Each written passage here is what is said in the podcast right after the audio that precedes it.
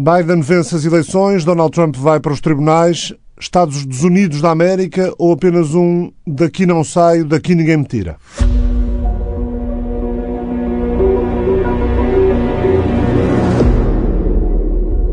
Daqui a pouco converso com o professor de Ciência Política e Relações Internacionais Nuno Monteiro, da Universidade de Yale, nos Estados Unidos.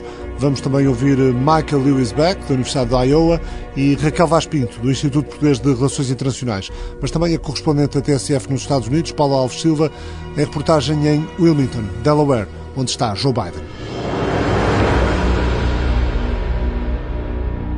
Joe Biden ontem à noite perante os apoiantes no estado do Delaware.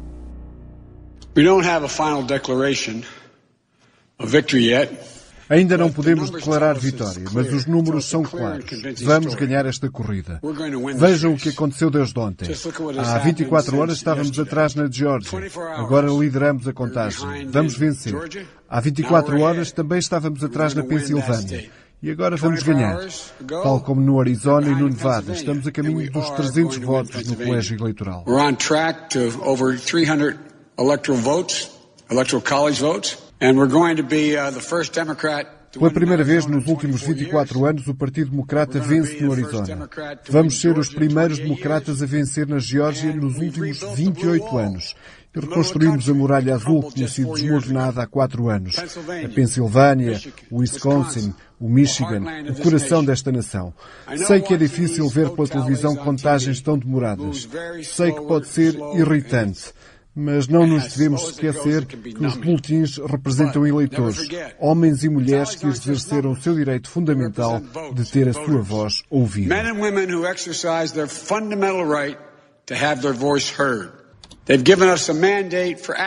Recebemos um mandato para agir no combate à Covid, às alterações climáticas, à crise da economia e do sistema. Os eleitores foram claros, querem um país unido, chega de divisões. Joe Biden ontem à noite, Paulo Alves Silva, correspondente da TSF, como é que foi a noite de festa, ou quase festa, aí em Wilmington? Como é que as pessoas receberam as palavras de Joe Biden?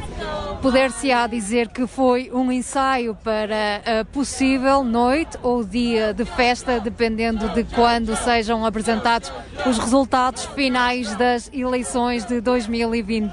As pessoas esperaram bastantes horas aqui no quartel-general do Partido Democrata trouxeram bandeiras, muita esperança de que pudesse ser esse, essa noite de festa. Algumas pessoas já a chorar enquanto viam Joe Biden chegar. Valeu a pena a espera? Um, yes, I think so. Sim, penso que sim. For us, the importance is um, there being a fair election. Importante é que esta seja uma eleição justa. And also um, the integrity of our election is very important. E que a integridade destas eleições se mantenha. And every vote counts. Todos os votos contam. So it's after four years of depois de quatro anos de um, Donald, Donald, Trump. Trump. Um, it's going to be a big relief. Será um grande alívio. And I feel, I feel like for the past week I haven't slept. Durante esta semana ainda não and, dormi. Um, now as soon as I get the results, I feel like there's going to be a huge relief off of everyone's shoulders. E assim que souber os resultados finais, sinto que vai haver um alívio e um peso vai ser retirado dos ombros dos cidadãos. Há ainda reservas, receios ou para os apoiantes do candidato democrata é apenas uma questão de tempo para Biden ser confirmado como presidente eleito? Não importa quanto tempo, o importante é o resultado final. Foi esta a resposta que eu obtive da maior parte das pessoas que apoiam Joe Biden e com quem falei nos últimos dias. Não houve qualquer receio de que houvesse uma onda vermelha que pudesse tomar conta do mapa dos Estados Unidos. Estão bastante confiantes que o próximo presidente dos Estados Unidos será Joe Biden. Para eles, o importante neste momento é perceber que este processo está feito de forma correta, que todos os votos são contados e, portanto, dizem que este jogo de paciência para eles é um jogo que têm feito já ao longo dos últimos quatro anos e que, portanto, esperar mais um, dois ou três dias para eles não é o mais essencial. O importante é perceber que este processo decorreu de forma precisa. No início, sim, algumas pessoas apresentavam algum receio de que o ano 2016 voltasse a repetir-se, apesar deste ser um processo mais longo, mas em geral, a maior parte dos apoiantes de Joe Biden estão convencidos de que Joe Biden é o próximo presidente da América. Paulo, o que é que as pessoas mais dizem que querem que mude com um novo presidente na Casa Branca? No ano em que os Estados Unidos mostraram as suas feridas no que diz respeito ao sistema de saúde, às questões sociais e raciais e também às suas questões económicas e políticas, criou-se bastante expectativa no que diz respeito aos próximos quatro anos, se houver uma mudança de poder dentro da Casa Branca. O que é que espera que mude nos próximos quatro anos, caso Joe Biden seja eleito? So, I think the first thing is to bring unity back to our country. Trazer unidade à Casa Branca e ao país.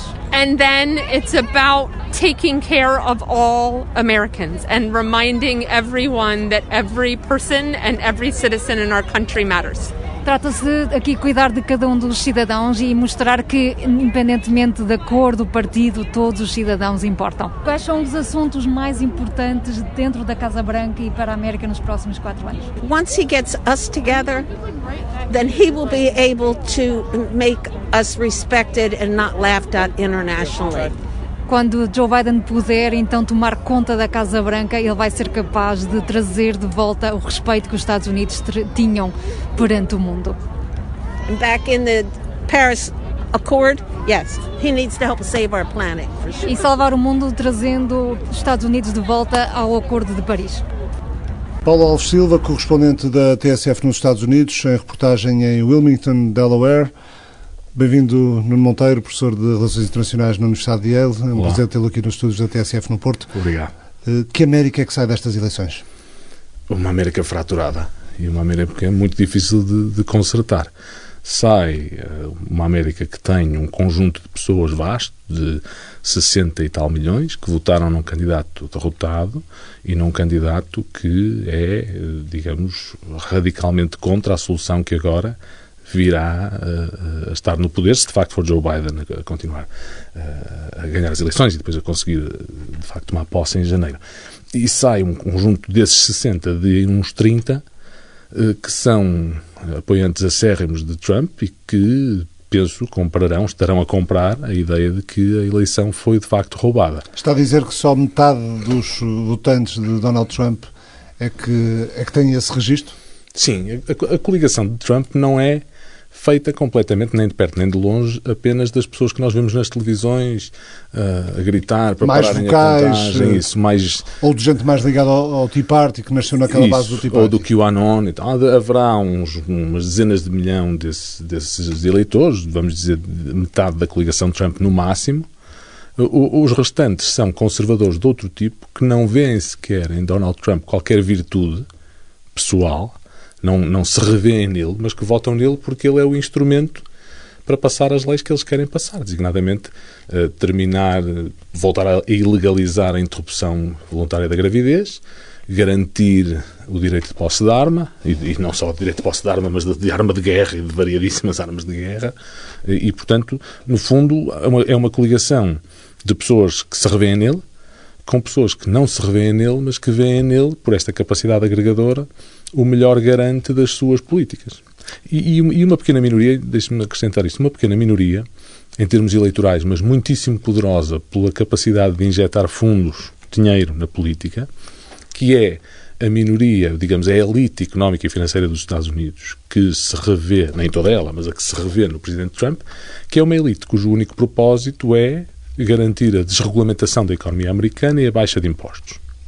E essa elite vê Donald Trump mais uma vez um instrumento. Portanto, ele é um instrumento para variados grupos. Perante esse quadro, quando se ouve o, o, o ainda presidente uh, no discurso que fez uh, de quinta para sexta-feira uh, dizer que o Partido Republicano é o partido da inclusão, o Partido Republicano é o, é, o, é o, partido da inclusão das franjas à direita do, do, do eleitorado, não é? É o partido da exclusão e da, e da, tentativa, já há décadas largas, de exclusão de todos aqueles que não votem no Partido Republicano. O Partido Republicano é um partido minoritário em termos aliás, de população. Aliás, foi curioso uh, ouvir Donald Trump utilizar a palavra supressão quando supressão eleitoral tem sido uma estratégia levada a cabo pelo campo republicano, nomeadamente para, claro. para condicionar o direito claro. ao voto de algumas minorias claro. uh, e, e, segmentos da população mais menos favorecidos. Eles tentam identificar quem não vota republicano, demograficamente, e depois tentam suprimir esse voto. Aliás, Trump é uh, um, um, artista muito, uh, muito capaz nesta arte de acusar os outros daquilo que ele próprio está a fazer. Por exemplo, toda esta questão do voto pelo correio, que ele continua a afirmar que lhe está, no fundo, a roubar a eleição, é um voto que, digamos, é, é completamente legal e se há alguém que está a ser prejudicado, Uh, poderão ser os democratas na medida em que alguns votos pelo correio terão sido perdidos. Por exemplo, os Correios americanos, que são liderados por um grande apoiante financeiro de Trump e que foi lá colocado como presidente dos Correios por Donald Trump, admitiram, creio que na quinta-feira, que admitiram em, em, tribunal, foram obrigados a declarar em tribunal, que perderam 120 mil votos, por exemplo. Ou seja, se há aqui algum, alguma perda de votos, poderá ser até do lado dos, dos democratas. De qualquer forma, uh, Donald Trump, o facto de Donald Trump não aceitar uh, o resultado, uh, continuar a alegar que houve fraude, que a eleição foi roubada, isto vai certamente implicar processos judiciais, muita litigância. Donald Trump ameaça levar o, carro, o caso até o, até o Supremo.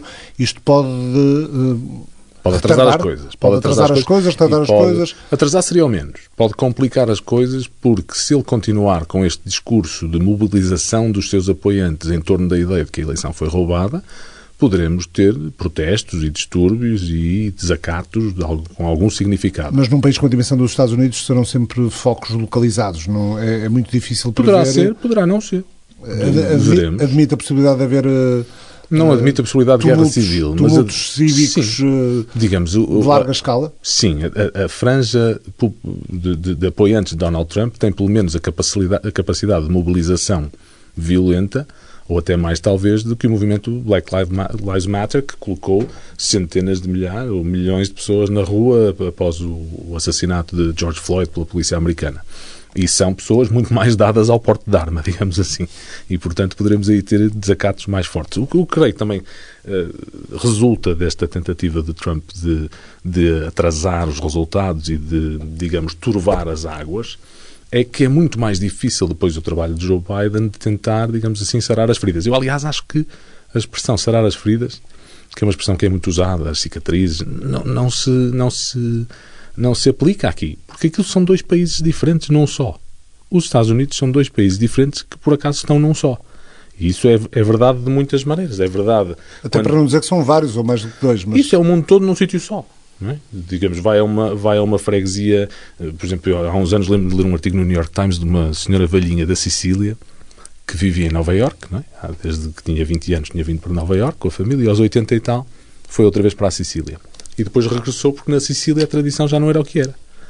E, portanto, em Nova Iorque é que ela conseguia viver como na Sicília dos anos 20. E, portanto, tem, tem grupos, eh, é uma manta de retalho de grupos com a sua própria vivência e a sua própria forma de estar. E, e, colocar isso tudo a conversar uns com os outros. Tem-se conseguido fazer, mas não é garantido que se continue a, conseguir fazer. Aliás, viu no outro dia no, no canal de televisão, no TV 24, no caso, a dizer que uh, podemos perfeitamente, uh, pode perfeitamente passar um ano sem ver um único republicano. E isso, pode acontecer, isso, isso, pode acontecer exatamente o oposto, haver republicanos que passam um ano sem ver uma pessoa mais, mais à esquerda, mais democrata, mais progressista. Exatamente.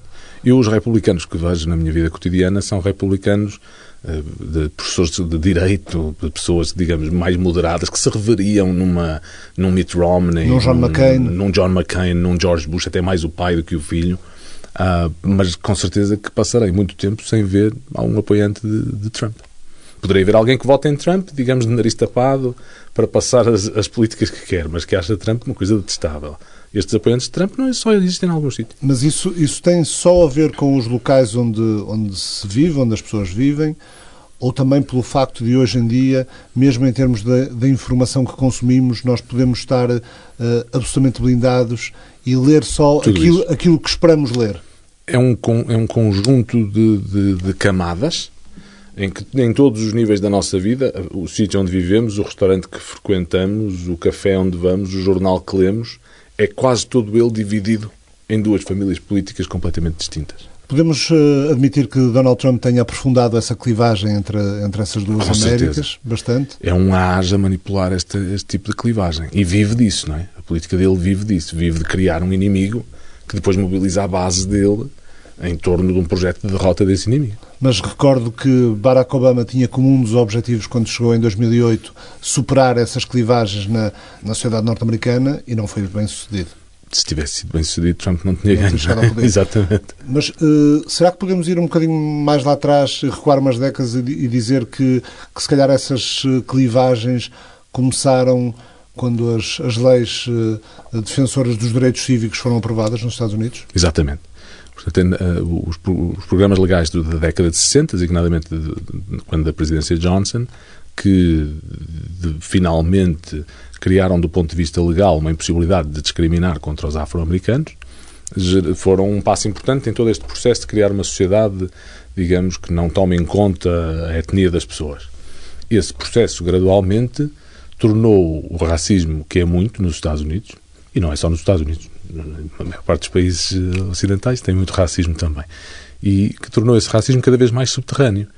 O que Trump permite fazer é trazer isso de volta à tona, as pessoas que, são, que eram racistas não o diziam e agora sentem-se mais confortáveis em dizê-lo. As pessoas que eram sexistas não o diziam e agora sentem-se mais confortáveis em dizê-lo. E, portanto, no fundo é uma reação contra Obama porque Obama é visto como, e era, na realidade, um progressista moderado, eh, muito dentro do politicamente correto, e isto é, em parte, uma reação contra isso.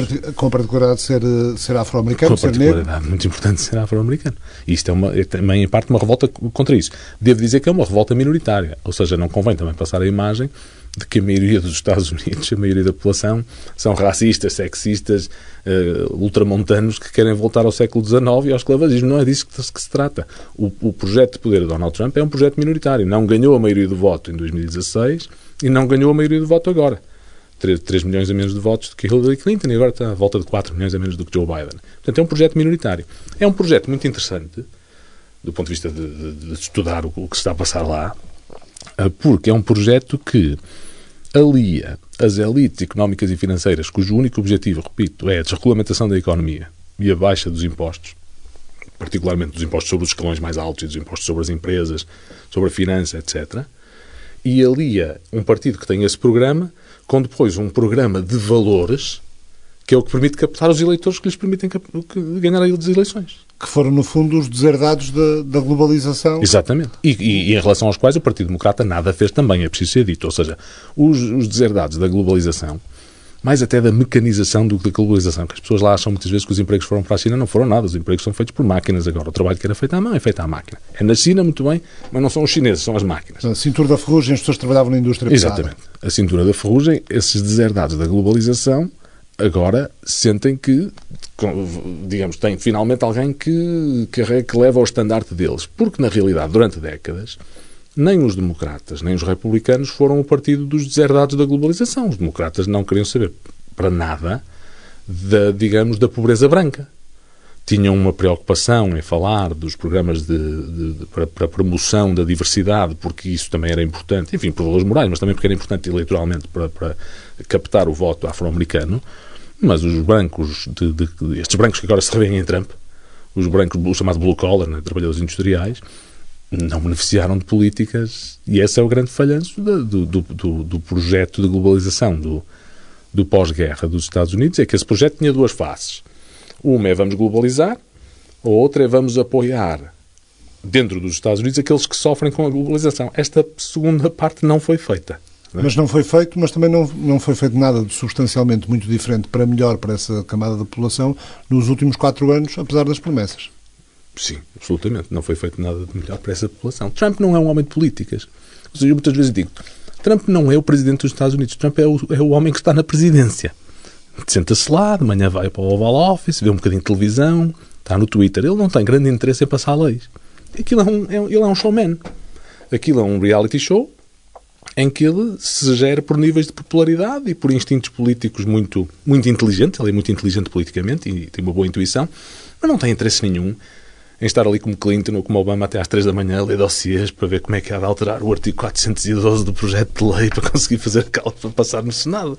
Ele quer é comprar uns hambúrgueres take-out para estar ali na, na, na, Casa Branca a ver a Fox News e a comer hambúrgueres e no Twitter. Portanto, não, tem, não é um presidente como nós estamos habituados. Uh, perdeu as eleições uh, por causa da pandemia? Sim. Vendo o que vimos esta semana, se não fosse a pandemia, teria ganho, porque a economia estava ótima porque ele cortou os impostos, regulamentou tudo, deixa outra vez extrair energia natural de, de, das mais variadas formas e, portanto. Embora, embora, embora há, há, visões diferentes, eh, para este mesmo programa ouvi, eh, vamos ouvi-lo daqui, daqui a pouco, mas eh, posso desde já adiantar o professor Michael Lewis Beck, da, da Universidade do Iowa, que diz que, que a economia está, está aos tramilhões, está em queda livre, 5,5% eh, de descida do produto interno bruto no primeiro isso é agora semestre. Pandemia. No primeiro semestre, portanto, anualizado chegaria aos 11 aos Mas 11 isso pontos. é com a pandemia. O que me perguntou foi que se Donald Trump teria ganho antes da pandemia. Sim, teria ganho antes da pandemia. Apesar de mesmo a economia pré-pandémica ser uma economia em que o, o, cidadão médio não via os seus rendimentos subir. A desigualdade aumentava com o aumento dos rendimentos dos cidadãos de, de, de, de rendimento mais alto, o cidadão médio continuava na mesma. E esse é o, o grande reservatório onde estão os votos de Trump e onde estão já agora os votos de Bernie Sanders à esquerda.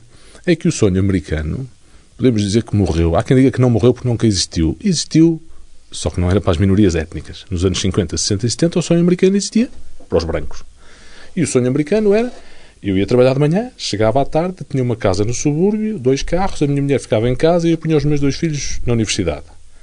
O rendimento necessário para fazer isso hoje é muito difícil de alcançar com os dois a trabalhar.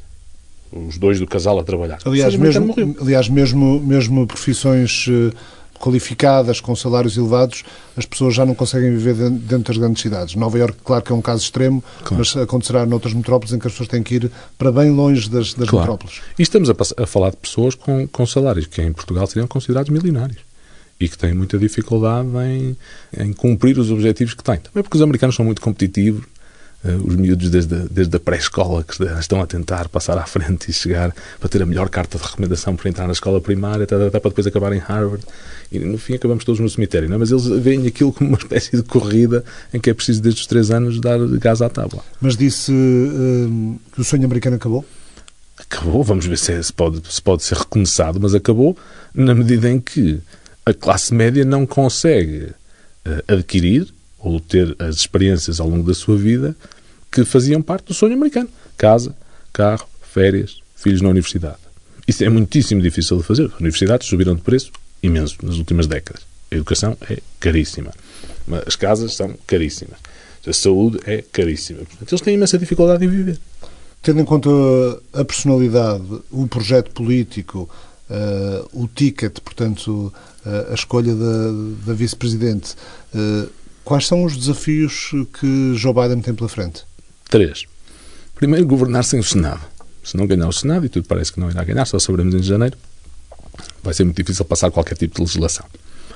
E quem diz uh, governar com o Senado, ao contrário, também diz unir o país, ou seja, governar ao centro e fazer com que nem todos os republicanos o detestem. Esse é o primeiro desafio. O segundo desafio é não deixar o Partido Democrático partir-se. Porque o Partido Democrático tem uma ala esquerda que não vai gostar se ele governar ao centro. E o terceiro desafio, ainda bem que falou de Kamala Harris, vice, que será vice-presidente, se, se, assim, se assim for, o terceiro desafio é encontrar um sucessor para Biden, porque Kamala Harris é a senadora mais à esquerda dos 100 senadores do Senado americano até agora. Ela agora saiu para a campanha, não é? Até agora ela tinha sido a senadora mais à esquerda. É muitíssimo improvável que, sendo uh, o, que, o, que, os americanos chamam double minority, portanto, mulher afro-americana mais à esquerda de todo o Senado, é muito fácil para o Partido Republicano pintá-la como a descendente de Vladimir Lenin. Não tem, não tem grandes hipóteses, digo eu, de ganhar as eleições. Quem vai ser a figura que irá, e isto é já uma questão com pressa para daqui a quatro anos, porque Biden tem 77, irá candidatar-se outra vez com 81, creio que não, ele próprio diz que não. Quem é que vai ser a figura agregadora do, do Partido Democrata? Dificilmente Consiga. será ela? Dificilmente será ela, não por falta de competência, de, de modo algum, mas porque é muito à esquerda para o, o panorama político Também americano. pode ser muito à esquerda agora. e daqui a quatro anos ser diferente. Não me parece que o panorama político americano vá vá virar para a esquerda de forma a ela depois parecer mais, mais moderada. Repare, o problema dela é que quando se passa pelo Senado tomam-se posições em, em, em, em votos. E essas posições depois são a matéria-prima dos anúncios do outro lado durante a campanha. Não é? Votou para isto, votou para aquilo, votou contra isto, votou contra Fica aquilo. vinculada às posições que Fica vinculada e ela tomou as posições. Este, este ranking de mais à esquerda, mais à direita, é feito por uma ONG eh, com base nas posições que, que os senadores tomam no voto. Ela é de 100 a número 1, mais à esquerda. Será difícil passar disso a um ticket, a um programa eleitoral mais central. Não é impossível. E ela, ela é muito habilidosa politicamente. E é extremamente capaz. Agora, não parece que depois de, de, digamos, aí, aí, então acho que o país anda completamente ao zigue-zague. Se vai Obama, Trump, Kamala Harris, com quatro anos de, de, de calma pelo meio com Biden. Ah, prevê que com Biden sejam quatro anos de calma. Vai ser uma presidência diferente das presidências de Obama? É, é uma presidência menos inspiradora. É uma presidência que ele tentará fazer o mais próximo possível de Obama, no sentido de tentar ser o presidente de todos os americanos. E acho que é isso, acima de tudo, que o país e o mundo precisa desta presidência. É que seja uma presidência que tente unificar e não tente radicalizar e que não tente partir o, o país ao meio. Porque para isso já vamos ter, durante quatro anos, Donald Trump Senior e Donald Trump Jr. e mais todos os, os acólitos a tentarem partir o país ao meio, insistindo que a eleição foi roubada. Vamos ter uma América uh, rapidamente regressa ao multilateralismo? Rapidamente tentará regressar ao multilateralismo. Se se consegue não sei bem. Não me parece que o relógio ande para trás e que se consiga voltar ao que era antes de Trump ser eleito. Porque, entretanto, o mundo também mudou face ao, também mudou, ao, ao que o Donald Trump trouxe. O, na Europa, eu diria, com exceção da Alemanha, a maior parte dos países tem problemas semelhantes. É? Aos Estados Unidos tem, tem, tem franjas radicais e mesmo a Alemanha começa a tê-las também, com muita popularidade, por exemplo, da conspiração que o QAnon na Alemanha. E, portanto, não é um problema apenas dos Estados Unidos.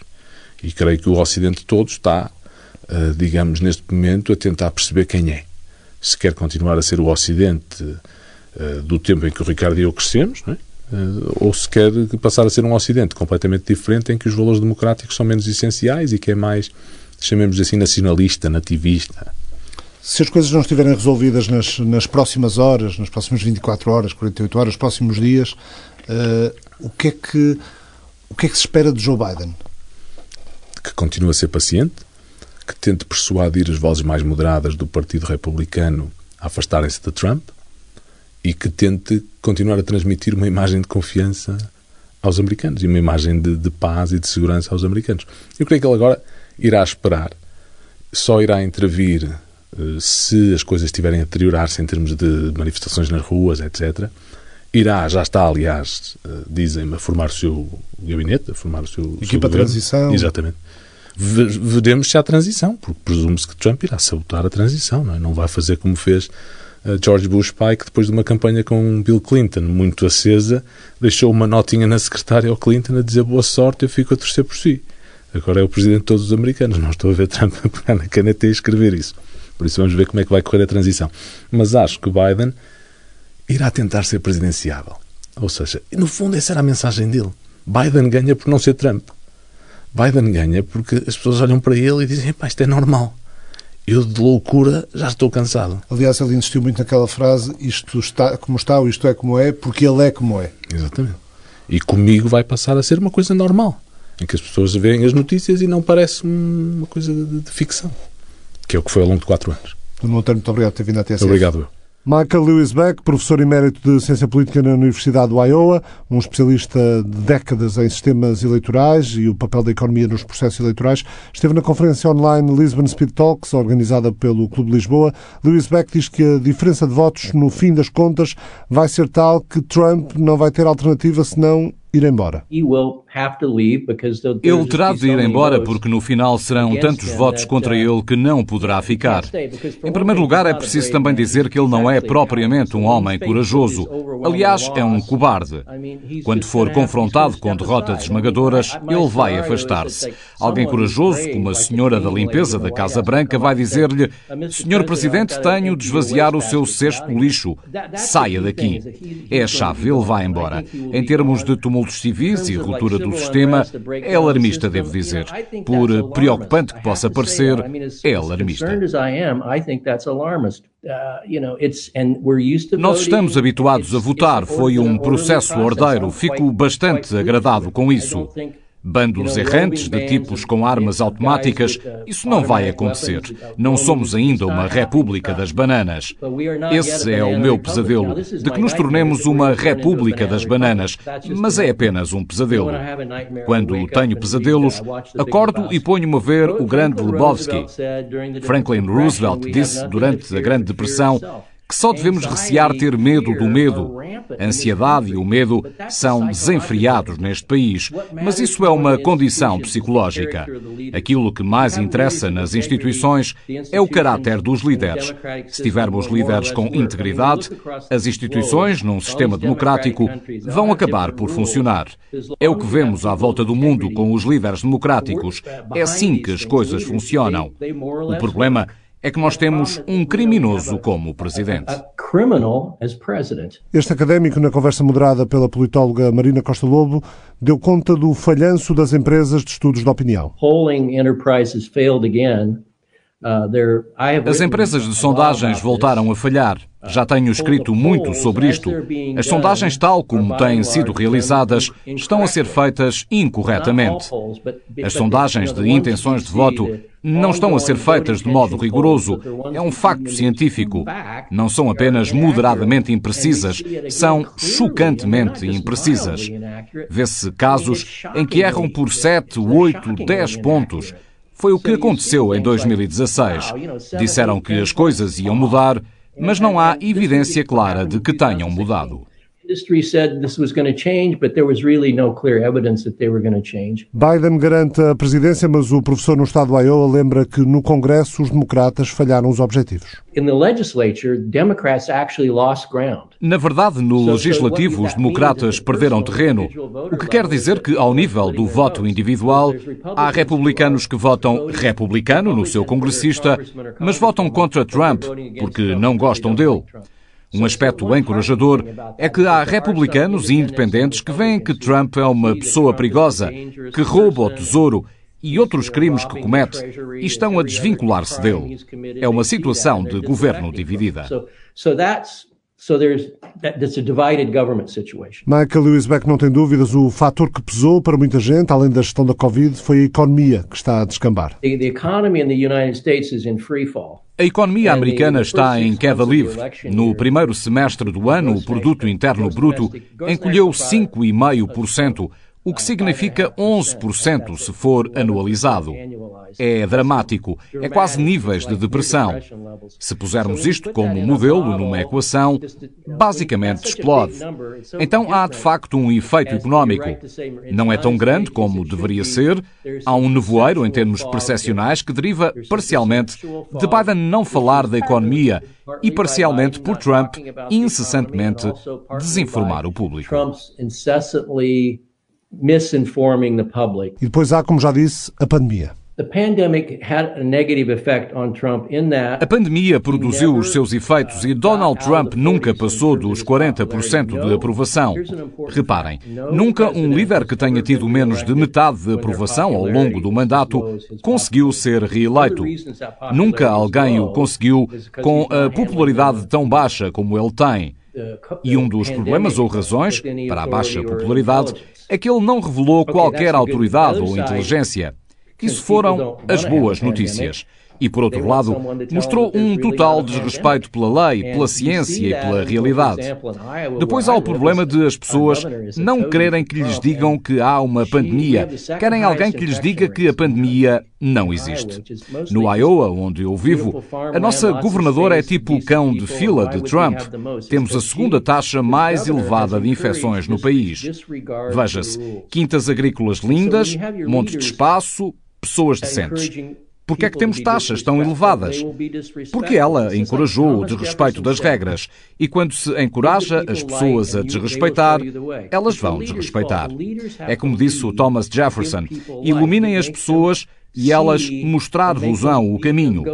Os líderes devem liderar, fazer as pessoas ver. Como Obama dizia, darem o seu melhor eu. Trump e uma série de governadores, a maioria republicanos, não estão a cumprir o seu dever cívico. As pessoas seguem os líderes.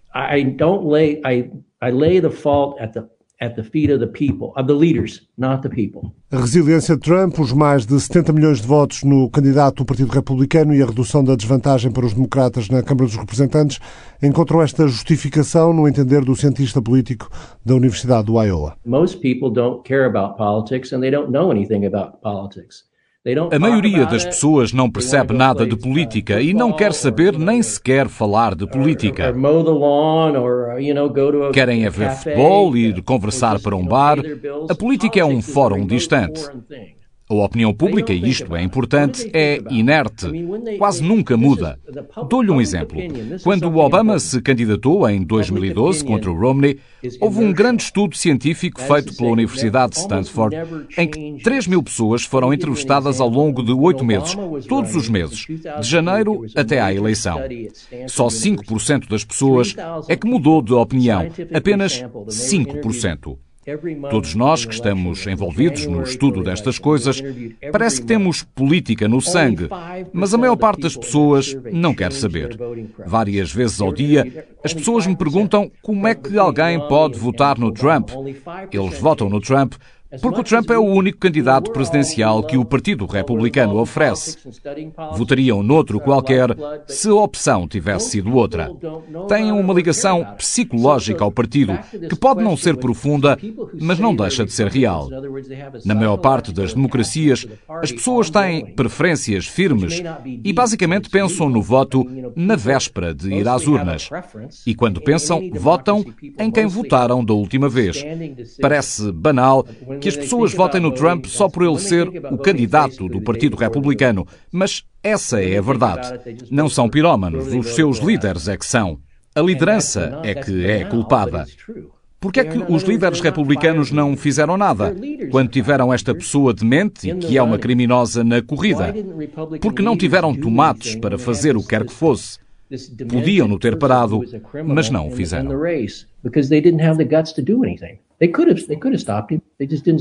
As opiniões de Michael Lewis Beck no América 2020 da TSF, Raquel Vaz Pinto, comentador das manhãs TSF e investigador do Instituto Português de Relações Internacionais da Universidade de Nova Lisboa. Para Raquel Vaz Pinto, o resultado nas câmaras do Congresso não deixam de ser um sinal para o Partido Democrata. A Câmara dos Representantes é talvez um sinal importante para o Partido Democrata. O Senado já seria renhido à partida, e, portanto... Mas o Partido Democrata uh, ambicionava conquistar a maioria no, no Senado e isso acabou por não acontecer. Ah, eu penso que era, era, uma ambição, e é uma ambição obviamente relevante, tendo em conta que um dos aspectos da própria administração, de uma possível administração Biden, é a parte internacional, ou seja, a parte, a, aquela a política externa, a questão dos tratados. Aliás, Biden já deixou bem claro que fará os Estados Unidos regressar a, a tudo o que é relevante em matéria de alterações climáticas. Portanto, há, e o Senado tem sobretudo essa componente, ou seja, para nós europeus, para nós que olhamos para os Estados Unidos e pensamos geralmente na ótica da política externa, de compreender qual é que vai ser o papel dos Estados Unidos, controlar o Senado seria, tornaria essa tarefa mais fácil para uma administração Biden. Quando Donald Trump eh, chegou à Casa Branca, prometeu eh, uma, uma viragem política que rompia com aquilo que ele considerava ser o globalismo dos, dos Estados Unidos e de alguma forma uh, fez isso, rompeu com, com o Tratado do Pacífico,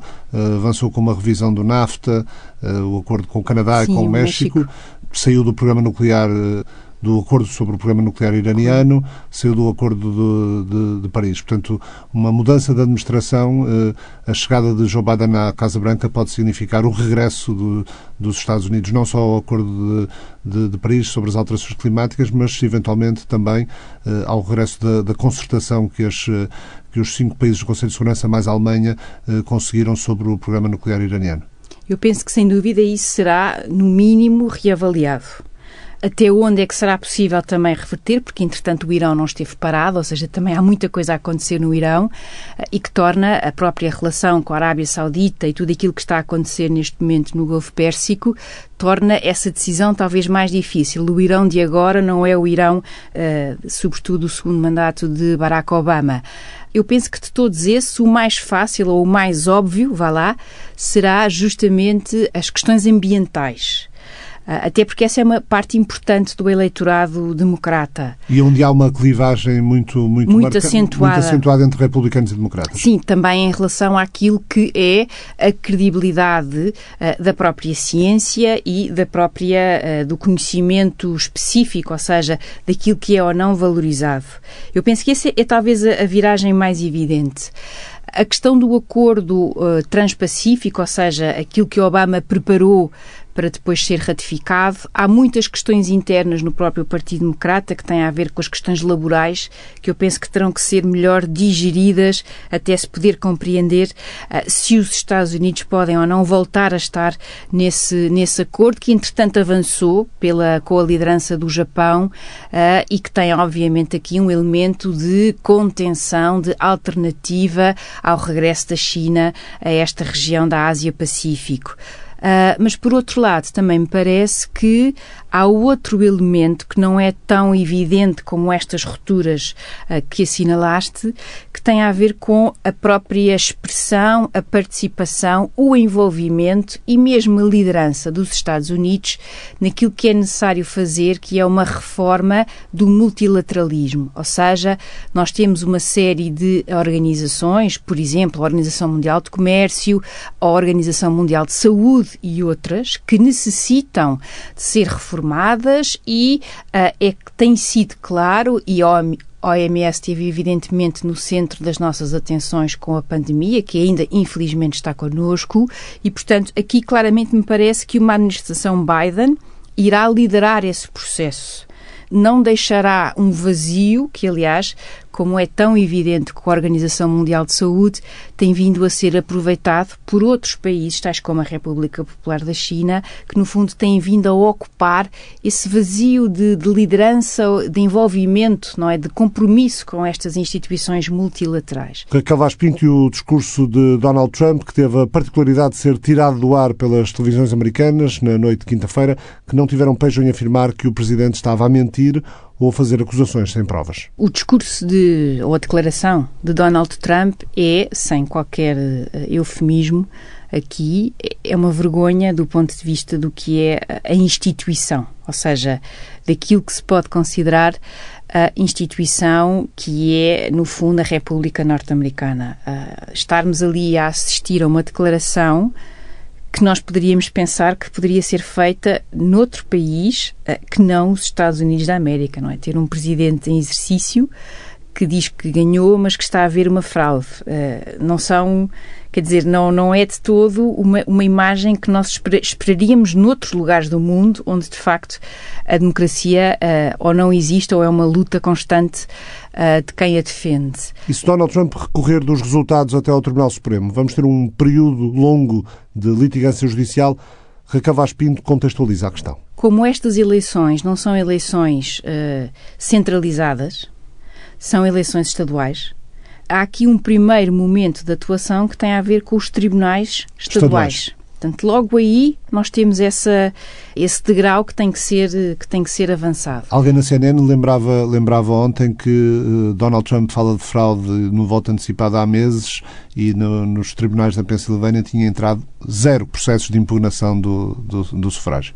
Sim, eu pensei que uh, Donald Trump lançou esta suspeita de fraude para agora adequá-la àqueles estados onde ele uh, considera que Joe Biden possa ter a vitória ou que lhe possa também dar aqui um elemento extra de conforto a nível do que tem sido o seu discurso, ou seja, daquilo que tem sido a sua tática nestas eleições. Eu confesso que posso estar aqui a ser uh, induzida porque, uh, pelo meu enormíssimo respeito que tenho pelo Supremo Tribunal dos Estados Unidos, é talvez uh, de todas as instituições desta República Federal, aquela que eu mais admiro, devo dizer, ah, e que foi ganhando o seu espaço, foi ganhando a sua solenidade ao longo destes dois séculos em que a própria democracia norte-americana foi sendo construída. Em alguns momentos, o Supremo Tribunal ah, liderou a própria opinião pública, noutros momentos resistiu a essa opinião pública, mas há aqui uma solenidade própria uh, que me parece que os próprios juízes do Supremo Tribunal, eu penso que há aqui, há aqui uma consciência muito forte de que atravessar este Rubicão é de facto o último degrau que falta nesta democracia norte-americana, ou seja, politizar o Supremo Tribunal de tal maneira a que ele também deixe de ser uh, uma parte uh, dos checks and balances para passar a ser justamente uma parte deste problema, desta polarização, desta disfuncionalidade. Eu tenho alguma reserva em a pensar que, que isto é assim tão automático até porque, como vimos em algumas decisões, também é verdade que não, a clivagem não era tão, ou a divisão não era tão expressiva.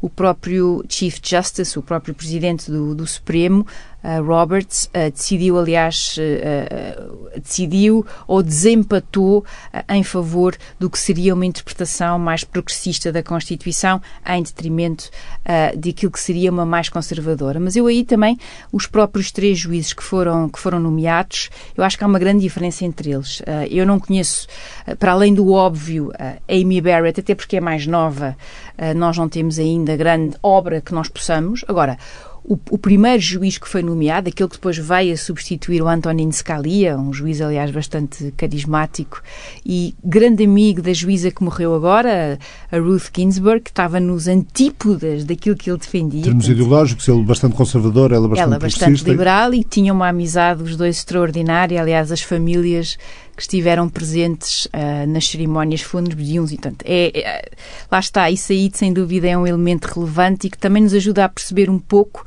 como o caminho para chegar a este tribunal pode ser, evidentemente, e tem sido politizado, mas depois de chegar lá também há aqui uma independência, porque nós estamos a falar uh, de, uma, de uma função que é vitalícia, ou seja, deixa de depender uh, do poder político. E aí gostava só de destacar Uh, há uma grande diferença em termos de qualidade, em termos de carreira de obra. Eu penso sempre no primeiro, o tal que substituiu Scalia, Neil Gorsuch, uh, cujas credenciais académicas são absolutamente impecáveis. Uma coisa é uh, concordarmos ou discordarmos com as suas opiniões, outra coisa é não reconhecer neste, neste juiz que foi que trabalhou com John Finnis, um dos grandes do direito natural, não lhe reconhecer esse, esse brilhantismo e essa qualidade. Portanto, Ricardo, não tenho uma visão tão uh, negativa ou tão uh, para já. Pode ser que daqui a dois, três anos eu tenha, eu vá, uh, um, vá reavaliar esta minha,